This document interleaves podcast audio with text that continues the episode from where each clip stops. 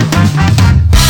大家好，我是丽芳，这里是王丽芳的亲子观点。每一个亲子教养都是个人观点来形设的，这里提供我在协助孩子们的过程里面不同的思维。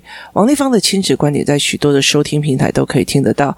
你有任何的问题想跟我们交流，可以在我的粉丝专业跟我联系，或加入我们的王丽芳亲子观点赖社群，跟一起收听的听众交流。想陪孩子书写或阅读破关，或加入课程，可以搜寻关关破或生鲜识书的王丽芳线上课程，或 Antonia 亲子。小办工作室，然后，我们一起来协助破关哦。那过年了，那我要跟大家说，呃，新年恭喜，然后大家希望我们。疫情赶快在这个世世界消散哦。那我觉得凡事存在必有其道理哦。所以其实呃，经由这些东西的历练，那我们可以学到什么，才是一个最重要的一个件事情哦。不知道大家在呃过年的期间怎么跟呃家人相处，或者是今年的过年是怎么安排的哦？那我会呃来开始一些呃比较过年的议题哦。首先，我们来讲压岁钱的事情哦。那压岁钱的事情，其实我觉得在很多的孩子里面，他们会认为压岁钱就是理所当然，你应该要给我了。那所以有时候我们在孩子在处理压岁钱的时候，他就觉得那是我的，好，那是我的，好像讲的好像是他赚的一样。可是压岁钱不是，压岁钱其实就是给你一个好好长大的一个。祝福哦，可是呃，其实现在有很多的人，他们有些呃阿公阿妈给的真的是蛮阔气的这样子哦。例例如说，有一呃，最近还有一个很好笑一件事情哦，就是呃。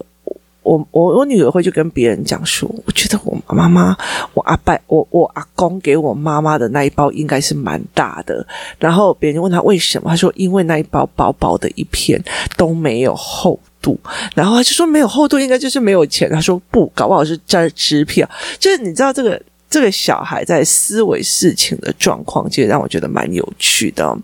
那呃，压岁钱这个概念又是什么？其实我觉得在在人的年龄里面哦，其实有很多人他到了很大的时候，他还是拿爸爸妈妈的压岁钱。可是，在我们自己自己的观念里面，就是说这个时候其实是换我们要给父母压岁钱哦。然后以前都会很期待过年。哦，现在真的是好讨厌过年哦！我觉得人会从，尤其是女人会从结婚之后开始讨厌过年哦，所以其实会很不舒服。那压岁钱这个概念，其实嗯，我之前讲的是说叫人那个教案里面叫人那一集里面，我说其实我们会叫小孩子出去叫人，然后阿公你好，然后像阿伯你好，好，他们其实就可以拿到红包，就是嘴甜吃天下，你知道吗？好，可是问题在于是，他其实是有。家族观的，就是例如说，我老我爸爸是生了我之后，我是他女儿，然后我又生了我的两个小孩，所以它是一层又一层的结构往下来的。好，因为这样一层又一层的结构，少了中间那个结构，你都拿不到钱哦。这个东西不是你应该理所，它其实是用血缘关系来的。如果你今天不是我王丽方的儿子，我老爸才不会给你钱呢，你哪根葱啊？所以其实他们会以为我天生你们就应该给我钱哦。像今天早上，呃，孩子们放寒假，然后结果小朋友，呃，小朋友他们要就是要一起去玩密室逃脱。那昨天他们在群体开会的时候，他们女生他们一群就是我们要去跟爸爸妈妈讲，我们的预算是一千块。就我儿子像讨债一样，妈给我一千块，妈给我一千块，我就说你为什么？你凭什么要跟我讲？你今天如果要跟我申请钱，那你应该要告诉我，我呃门票是多少，我餐费会是多少，我什么会是多少，不够的请我赞助。你不是我说那一千块，他说大家都说一千块，我说一千块的预算哪来的？那。其实我觉得我可以很轻松的把一千块拿给他，因为其实别的妈妈要让我在家里录音让他出去，所以其实是别的妈妈很体贴在做这件事情。可是我觉得他那种我们讲好一千块，你就应该给我一千块的那种思维，对我来讲是觉得，诶怎么会这个样子啊？就是你要跟我拿的时候，其实那个状况是怎样？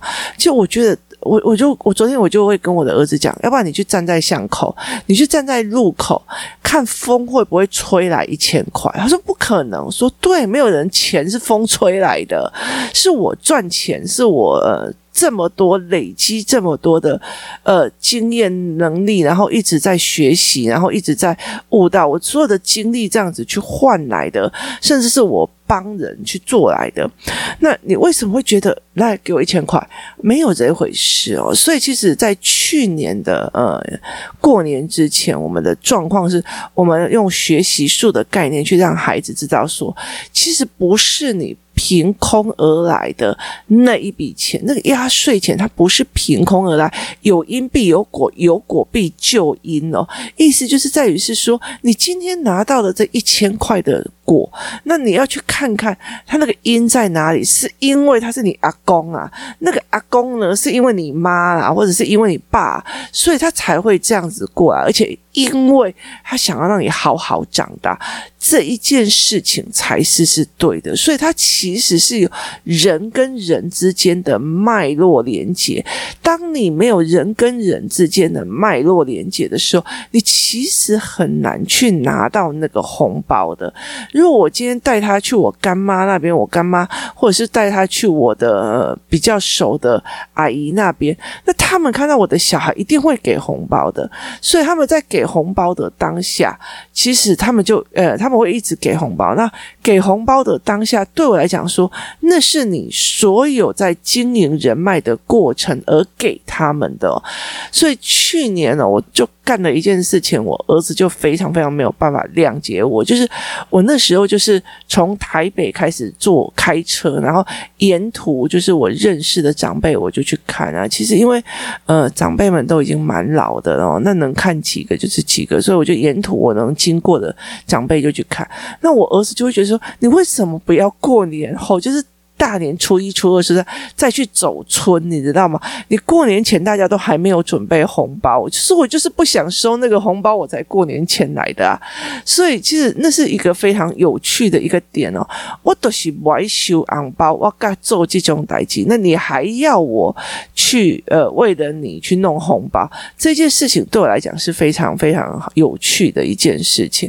那那些都是关系，那都是你经营出来的关系跟人脉，还。有你对人的善意而去经营出来，孩子是凭空得到的，所以其实我基基本上。在我做很多的事情的时候，我尽量去协助孩子知道有因必有果，有果必就因哦。就是你今天承承受这个后果，你一定有一个原因的哦，并不是别人呃完全在欺负你，一定有一个原因的哦。所以其实呃因果因果就是在讲这个哦，搞不好不是这一辈子或者是上辈子的，anyway，反正就是个人信仰的问题。好。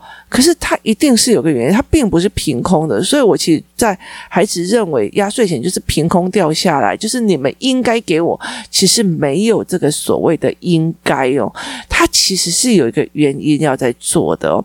那很多在压岁钱这个概念的时候，第一件事情需要去压人，就是亲戚与你的人脉的思维模式，因为他是我。爸妈妈的爸爸，所以他才会给我压岁钱。那因为他是我阿公的。朋友，所以看到小小孩才会给我压岁钱，他其实都是有脉络，而这脉络满满拉出来的不是血缘，就是人情世故。孩子没有办法去思维到这种所谓的脉络线，而我会在这个过程里面慢慢的拉这个脉络线，让他去知道说，所谓的人际关系脉络是这一块的模式。是，当这一块的模式其中少了一个中间点，人走茶凉的时候，你就拿不到任何一样东西哦。所以在这整个过程里面，今天我都说，哦，我今年过年我就是要待在台北，我待在家也不想过去哦。那。因为这是预录的，所以我还不确定那个时候过年的时候疫情是怎么样发展，我们是不是还能够出门？但是其实我觉得过了这一个点，你就很难去理解这一件事情哦。所以这种东西叫凭空而来的嘛。那其实呃这几年就是这几年，其实小孩比较大了，像我女儿，她其实呃对钱哦，就是她会。你如果说给他两百块，而且是他自己赚的，不是说要买东西。例如说，他今天写了一本什么书评两或干嘛，我就说好，那就给你两百块。他就是闻着那个钞票，哦，钞票好，嗯，好香哦，钞票的钱真香这样子。可是问题在于是说，如果我要去呃做善事，然后他就会跟我讲说，那妈，你做那件善事，呃，一份是多少钱？我说六百。然后他就会跟我讲，直接帮我拿一百份，就是你你了解的意思吗？就是我用我的呃累积以前累积下来的呃存款六万块，然后来去做这一件事，就他觉得你做的有意义，可以是帮人的，他就会去做。所以，但这是。呃，我就这样讲说，那就是你你想要老天爷给你东西，你一定要先去付出东西，那你才可以得到嘛。所以，其实对我的孩子来讲，他们这几年呃，在处理金钱的运用的部分是，呃，因为我去参加了 MJ 的呃林明章老师的超级数字力的财报课哦。那他林明章老师最近的财报，因为财报现场的课程的价格是。价格是五万六吧。那我上完之后，最近他们有所谓的线上课程。那线上课程，我就比较建议，可以大家如果说你们真的是预算没有那么高的话，那。可以去上，然后呃上了以后，其实我我那时候上了以后，我就比较能够跟孩子讲所谓的通膨，然后想什么叫负利率，然后什么叫做呃，就是你用数据就事论事来跟他谈，不是哦这看起来很赚，那看起来很怎样，人家都说那很赚哦，所以后来我就用这样子的方式去跟孩子们谈，所以他们接下来就常常会嗯、那时候就去开户嘛，然后开证券户，然后他就会觉得说，那我要把这个东。东西去避免通膨，而不是把它买掉。所以其实有时候像呃努力存折这样，你你做的努力，然后而有钱；你如果做的努力而有钱，好。这些努力存折，那你可能存起来了，然后变成一个，你可以去买一个钢弹的模型。那时候我儿子看了这个钢弹模型是一千块，好，你把你的努力去换成那个一千块的钢弹模型，可能你玩了三个月，那个东西就没有价值了。所以后来其实，呃，我们也在教这一块哦，所以慢慢的去让孩子知道说，哦，压岁钱是怎么一回事，它是怎么样的人际脉络而累加出来的概念。他是什么样的人际的人情而去累加出来的概念？所以其实有很多时候，就是说我呃对长辈好，例如说我常常去呃拜访他们啊，送礼。好，你觉得那个？给人家，然后别人就一定会回报吗？没有，他直接转了一个弯，红包是在我儿子身上。那甚至像说，我爸有时候觉得说，哎，我我去帮助谁谁谁，然后人家就会说，哦，因为你爸帮过我，所以我帮你哦。所以在这整个过程里面，你付出不一定是呃马上回那个人当下回给你，而是别人就会觉得 OK 给你这样，这跟分享的概念是很像。的，我分享东西给你，不一定你一定会反馈给给我。可是因为我是一个呃看起来就是很愿意给的人，所以老天爷会给我，或者是别人就觉得那个人很好相处，他也会送东西给别人，所以别人会给他，是这样子的脉络。东西散出去，他一定会回来，只是他用哪一个方位回来，或许是不知道。但是我们人容易在执着的，我对你这么好，你怎么可以这样对我？就是。线对线的一个呃逻辑概念，所以其实这是一个比较辛苦的一件事情哦。所以在这整个过程里面，你是怎么去讲的？那你怎么去跟孩子讲人跟人的之间的脉络？其实其中一个东西就叫婆媳关系哦。那很多的时候啊。有一些公婆，他们会给自己的儿子钱，然后或者是给自己的孙子啊、孙女啊压岁钱。可是他们不会给媳妇钱，所以其实这是一件非常有趣的事情哦。所以媳妇是外人还是内人，还是他们真的把他自己当家人，又是不一样的思维方式哦。所以其实，在拿压岁钱的时候，我女儿就问我说：“为什么阿嬷会给爸爸，却没有给妈妈？”我说：“因为我并不是他心目中的。”家人哦，这也是在就是说，除了血缘关系跟姻亲关系之外，我们还有感觉关系哦。就是我感觉跟你不熟，我感觉跟你不好，我感觉你就是外人，我感觉你就是来偷我儿子的，我感觉你就是什么。这也是另外的一个思考模式。你怎么去带领孩子去思维这一件事情？人跟人的感觉其实差很多的哦。像其实像我妹妹有一个非常。呃，一天到就是从从他儿子小的时候就一直在帮他带儿子到呃，现在很大要。读大学的他的保姆就对他很好，这样其实对他来讲，那个保姆对他是一个很重要的存在，就常常帮他啊协助他，然后去做呃很多的事情，是一个非常坚强的后盾。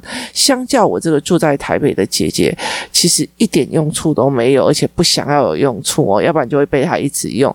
所以其实人跟人之间还有感觉的连结是存在的，或非感觉的连结也是。存在，我跟你阿妈没有这么的好，他没有把我当家人，我也没有把他当家人，我们。各自安好是一件很不错的事情，所以人跟人之间的关系，人跟人之间的脉络，其实是有其原因的，而且是有其呃思维模式的。